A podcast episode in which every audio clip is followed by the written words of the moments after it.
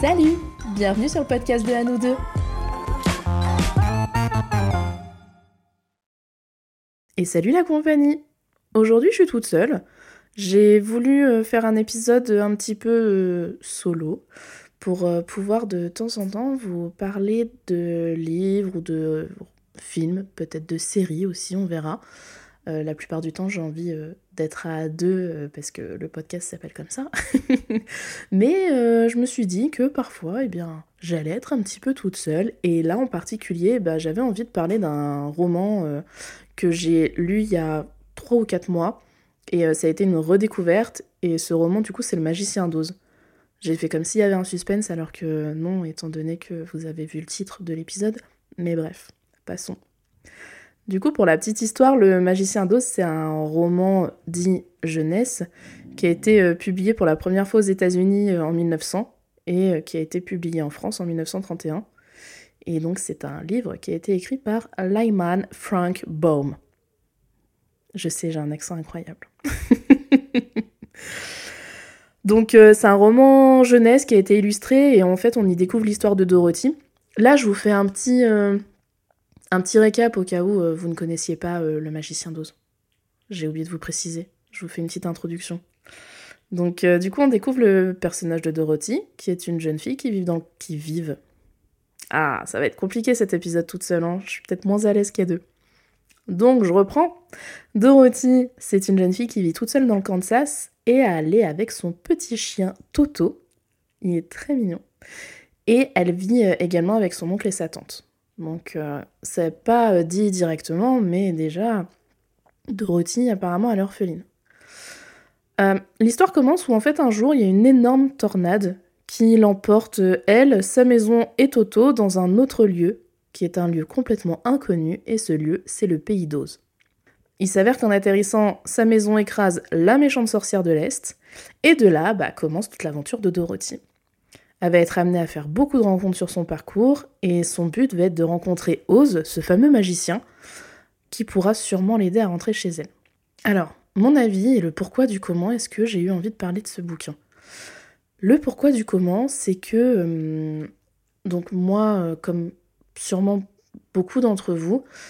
Je suis une enfant des années 90 et j'ai euh, connu le Magicien d'Oz avec euh, le film qui a été adapté dans les années 40, il me semble. Enfin, c'est un vieux film dans lequel Dorothy a des souliers rouges. Je sais pas si vous voyez de quoi je parle.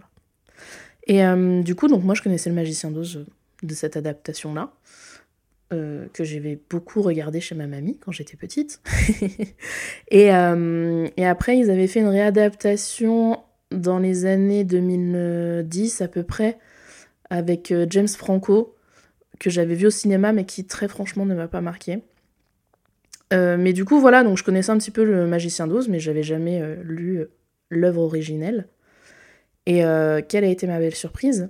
En plus, il faut savoir que j'ai lu le roman dans une magnifique édition qu'une amie m'a offert, qui est euh, les éditions, euh, je crois que c'est chez Flammarion, et euh, c'est des éditeurs Minalima qui sont les éditeurs qui ont entre autres, enfin surtout les designers, qui ont entre autres fait tous les designs dans les films Harry Potter. Donc par exemple toutes les affiches que vous voyez dans Harry Potter, bah, c'est eux qui ont fait le design le papier peint euh, dans la maison de Sirius, par exemple. Enfin, bref, je ne vais pas rentrer dans les détails d'Harry Potter, mais euh, voilà, si vous savez, vous savez. donc, du coup, c'est une super belle édition qui est euh, très ludique et imagée. Et, et donc, ça n'a fait que améliorer mon expérience de lecture, je pense. Mais j'ai aussi beaucoup apprécié ce, livre et ce roman parce que je trouve que pour un roman qui a été écrit en 1900 par un homme aux États-Unis, eh ben, il est quand même pas mal novateur. La première chose qui m'a plu, c'est que dans la globalité, c'est une aventure qui est quand même euh, douce et qui est pleine de bonnes intentions. J'ai vraiment apprécié le fait que bah, tous les personnages entre eux sont hyper bienveillants. Ils sont vraiment tous gentils. Enfin, c'est peut-être un petit peu bêta euh, de le dire comme ça, mais en fait, ça fait plaisir à voir. Vraiment, ils sont hyper gentils entre eux. Et puis, chaque personnage euh, en vient à un moment ou à un autre, plus ou moins tôt ou tard dans le roman, à se dévaloriser par un trait particulier de sa personnalité, mais au final, euh, c'est pas vrai. Par exemple, il y a le personnage de l'épouvantail qui dit qu'il est pas malin, qu'il a pas de cervelle. Parce que bah physiquement, il en a pas, c'est un épouvantail. Mais en fait, non, il est hyper malin le gars. Après, vous avez lion qui dit qu'il n'est pas courageux. Alors qu'en fait, si, il l'est, et il l'est énormément. Et du coup, bah, je trouve que c'est hyper représentatif de ce que l'on peut tous ressentir sur certains points euh, de nos personnalités à nous. Et euh, ça a vachement résonné en moi.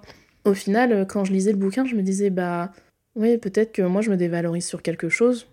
Et puis en y réfléchissant, bah, c'est pas si dévalorisant que ça, dans le sens où je me trompe, en fait. Ce que j'ai apprécié aussi, c'est que parfois tout est sous nos yeux et on ne le voit pas. Au final, ils arrivent tous, mais tous, à obtenir ce qu'ils souhaitent par un effet placebo. Mais ils y croient, en fait. Et juste le fait d'y croire, ça leur a permis d'avancer et de leur donner confiance en eux. Et ça leur a vraiment permis d'accomplir de super grandes choses. Je vais pas euh, rentrer dans les détails du livre parce que bah, je veux pas vous spoiler et j'ai un petit peu envie de vous pousser à découvrir l'histoire et à la lire. Donc c'est pour ça que peut-être que je vous dis, euh, vous dites bah oui, et donc parce que quoi, il se passe quoi? Mais je veux pas rentrer trop dans les détails parce que justement si je rentre dans les détails, dans tout ce que je vous dis, euh, je vous raconte toute l'histoire et euh, ça pourrait perdre de son charme. Et les personnes qui l'ont lu, eh bien vous savez sûrement de quoi je parle. Et n'hésitez pas à me dire bah si vous êtes d'accord ou pas, tout simplement. Ensuite, ce que j'ai bien aimé, ça a été l'adachement. Eh, c'est compliqué, hein je vais pas vous cacher que je sors d'un gros rhume et je crois que j'ai encore un petit peu le nez bouché, je parle encore un peu du nez, hein, vous m'excuserez. du coup, euh, l'attachement de Dorothy à son oncle et à sa tante est constant. Donc dès le départ, dans le bouquin, on comprend pas trop, enfin tout de suite on comprend que Dorothy euh, vit avec son oncle et sa tante parce que c'est euh, pas du tout un secret. Mais par contre, on n'a aucune idée de bah, où sont ses parents, ce qui s'est passé, pourquoi est-ce qu'elle vit chez son oncle et sa tante, le pourquoi du comment, on sait pas. Et euh, Dorothy a un attachement euh, hyper fort bah, à sa famille, du coup. Elle a un attachement très fort à son foyer, à sa maison. Alors que pourtant, euh, au départ du bouquin, sa vie a l'air assez triste et fade et pleine de solitude. On dirait vraiment qu'elle vit dans la pauvreté, elle est orpheline, elle a l'air d'être beaucoup que avec son chien. C'est assez dépeint comme euh, un milieu euh, bah, très euh, sec et désertique, genre vraiment une maison au milieu des champs, comme on peut se l'imaginer dans les films, vous voyez. Donc tant mieux pour elle si elle y trouve son compte. Moi personnellement, bon, c'est pas ça ma vie de rêve d'enfant, mais, mais du coup, bah, je me dis, Dorothy, elle est pure, dans le sens où je pense que ce qui lui plaît, c'est de ne justement qu'il n'y a pas de furiture en fait. Il n'y a pas les petits à côté, il n'y a pas. Euh, enfin, elle va à l'essentiel et elle, ce qui compte, c'est sa maison, son foyer, euh, c'est les gens qui l'ont élevée et qui l'aiment au quotidien. Et pour continuer là-dessus, attachement à son chien, son attachement à Toto qui euh, qui est trop beau, quoi. Alors évidemment, ça me touche particulièrement parce que, comme vous le savez, parce que j'en parle à chaque épisode du podcast, Euh, j'ai moi aussi un chien et j'ai toujours eu des animaux dans ma vie, ça a une place très importante pour moi. Et voilà, je tiens à le noter, quoi.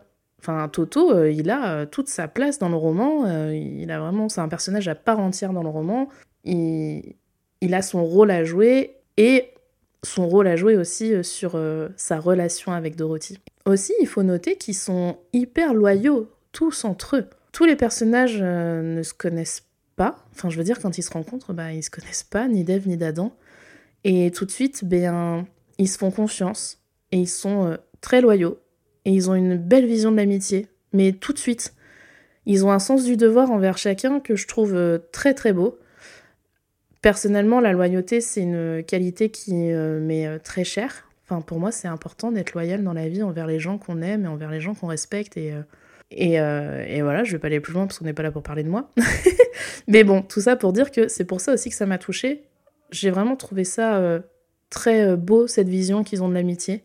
Euh, ça fait vraiment plaisir à voir. Et encore une fois, je le répète, mais c'est une œuvre qui date de 1900. Donc je suis pas sûre qu'il y ait des valeurs comme ça qui est écrite dans beaucoup de bouquins de ces années-là. Et le dernier point, où là je vais rentrer peut-être un petit peu plus dans le vif du sujet, Enfin, en tout cas, peut-être un petit peu plus profondément. J'aime que une fille soit représentée avec caractère, ambition, volonté et gentillesse. Parce que Dorothy, vraiment, elle n'est pas du tout nuant ou pleurnicheuse. Bien sûr, ça reste une enfant, parce que c'est une, une enfant, Dorothy. Mais la nana est pleine de courage, de pugnacité. Elle y va, quoi. Je crois, il me semble hein, que dans le bouquin, à un moment, elle a un moment de découragement, mais voilà, elle a toute sa, toute sa clique autour d'elle, qui est remplie d'amour et de gentillesse, et qui lui dit euh, Mais non, mais allez, ça va aller, t'inquiète pas, on va y arriver, et regarde, on va le faire. Et en fait, bah, encore une fois, c'est un homme des années 1900 qui a écrit ce bouquin, et il a représenté une fillette, mais pleine de courage. Et euh, alors, j'aime pas trop dire ce terme, mais euh, il a représenté une femme forte, quoi dans le sens où elle y va, et c'est pas du tout le sujet du bouquin. Allez, c'est enfin, pas ça qui est mis en avant. C'est pas euh, justement comme dans Harry Potter en mode ouais, vous avez vu, il est hyper courageux, machin, gna gna. Non, là en fait, juste, bah, elle est comme ça et, et c'est pas rabâché. C'est juste prouvé dans le bouquin par ses actes et sa façon d'être. Et vraiment, bah, ça fait plaisir. Et ça fait plaisir aussi de pas avoir une pleurnicheuse, parce que bah, pour avoir toutes les raisons de pleurnicher, hein, elle a été euh, complètement euh, parachutée dans un monde euh, inconnu avec son chien. elle rencontre des êtres, franchement, moi je les rencontre dans ma vie à 10 ans, je, je, panique. Hein. je rencontre un lion qui parle, un homme de fer qui parle, qui marche, qui vit, un épouvantail qui parle, qui vit. moi, excusez-moi, mais moi je pars en courant. Alors que elle, bah non, ok, vas-y, on y va, c'est pas grave. Je rencontre des petits bonhommes qui sont verts, euh, un magicien euh, qui m'a l'air complètement zinzin, complètement fou. Euh... enfin, moi, c'est bon, je serais partie en courant. Peut-être que même j'aurais mis fin à mes jours en me disant, bon, allez, c'est bon, j'arrête là, moi. Hop, allez, c'est bon. C'est tout pour moi, bisous. Mais non, Dorothy, elle est pas du tout comme ça. Et, euh, et ça m'a fait plaisir de voir ça. C'est vraiment un élément euh, leader dans le roman. Elle est leaduse du groupe et de son aventure. Et euh, aussi, ce qui m'a un petit peu interpellée, après c'est mon interprétation, encore une fois, je peux complètement me tromper, et en plus là je vous fais ce podcast, comme je vous l'ai dit, ça fait peut-être 3-4 mois que j'ai lu le bouquin, donc peut-être je suis partie en vrille. Mais les personnages masculins, humains, je précise, ont une représentation pas... pas ouf. Dorothy, elle, est vachement mise en avant, euh, ses acolytes sont vachement mis en avant, etc. D'ailleurs, elle est entourée de garçons. Euh, de... Voilà, ses acolytes sont de sexe masculin. Apparemment, effectivement, un épouvantail n'a pas de sexe, mais bon, vous voyez ce que je veux dire. Et, euh, et le seul autre humain qu'elle rencontre, c'est donc ce fameux Oz. Oui, parce qu'elle finit par le rencontrer, petit spoiler. Du coup, ce seul personnage humain et masculin, c'est un usurpateur. Un usurpateur. Ah, c'est dur à dire. Attendez, j'ai un chat dans la gorge en plus. donc je disais, ce seul personnage humain et masculin, c'est un usurpateur. Un us... Oh, je vais pas réussir à le dire. Est-ce que vous y arrivez? Usurpateur. Ça y est, c'est bon, je l'ai. Donc c'est un usurpateur et un imposteur. Alors que les autres femmes humaines du roman, euh, alors il va y avoir des sorcières. Est-ce qu'on peut dire que c'est humain? Je sais pas, mais on va dire que c'est de forme humanoïde en tout cas. Mais voilà, c'est des sorcières euh, méchantes, gentilles, mais ce sont des femmes dans le roman qui ont euh, leur valeur euh, forte à elles, qui sont droites dans leurs bottes, qu'on soit d'accord ou pas avec, avec leur façon de penser. J'ai trouvé quand même qu'il y avait vachement cette mise en avant du, de la féminité. Malheureusement, bah, la mise en descente de, du masculin, qui peut être un petit peu... Je dis pas que tous les hommes sont comme ça, attention. Euh, je vais me faire des ennemis. Mais euh, en tout cas, dans le roman, c'est ça, c'est que les femmes restent droites dans leurs bottes, peu importe leur, vocation. Alors que le seul homme humanoïde représenté euh, est quand même une personne bif-bof qui ment à tout un peuple depuis des années et des années, qui laisse sur le carreau les autres, qui ment tout le temps, qui fait que des coups de Trafalgar. enfin voilà, quand je vous dis que vraiment c'est un personnage qui est un imposteur, euh, il l'est vraiment. Et d'ailleurs, euh, à un moment, bah ouais, il, se barre et il laisse tout le monde en plan et euh, à chacun de se débrouiller. Mais, mais voilà, je trouve aussi que Bah pour un roman de cette époque-là, je trouve ça assez fort d'avoir euh, dépeint enfin, le seul personnage masculin de cette manière-là, alors que les personnages féminins euh, restent euh, humbles, on va dire.